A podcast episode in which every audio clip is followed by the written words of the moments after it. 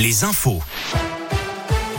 Valentin Chenard. Il est 17h, bonsoir à tous. Un mot du trafic tout d'abord. Attention, si vous empruntez le tunnel de Fourvière pour rejoindre la M7, vous êtes bloqué à partir de la sortie 35. De même, au niveau du tunnel de Caluire, de gros ralentissements à partir de la porte de Vèze pour rejoindre le périph'.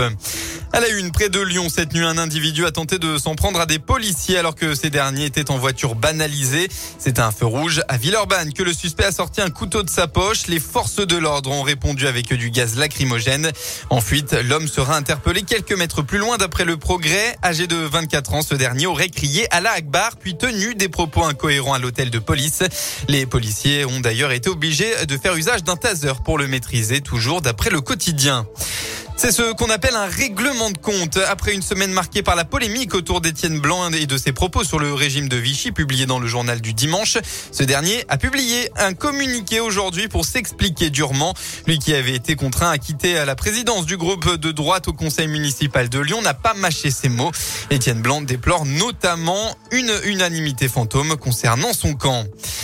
Elle est attendue avec impatience après une édition très limitée en 2020 et en raison de la crise sanitaire. La fête des Lumières fera son grand retour du 8 au 11 décembre dans les rues de Lyon. La programmation sera annoncée demain, tout juste un mois avant le début de l'événement.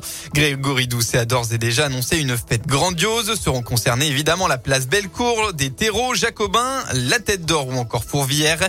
Cette année, de nouveaux lieux seront également investis à l'instar du parc Serge Blandan et des subsistances.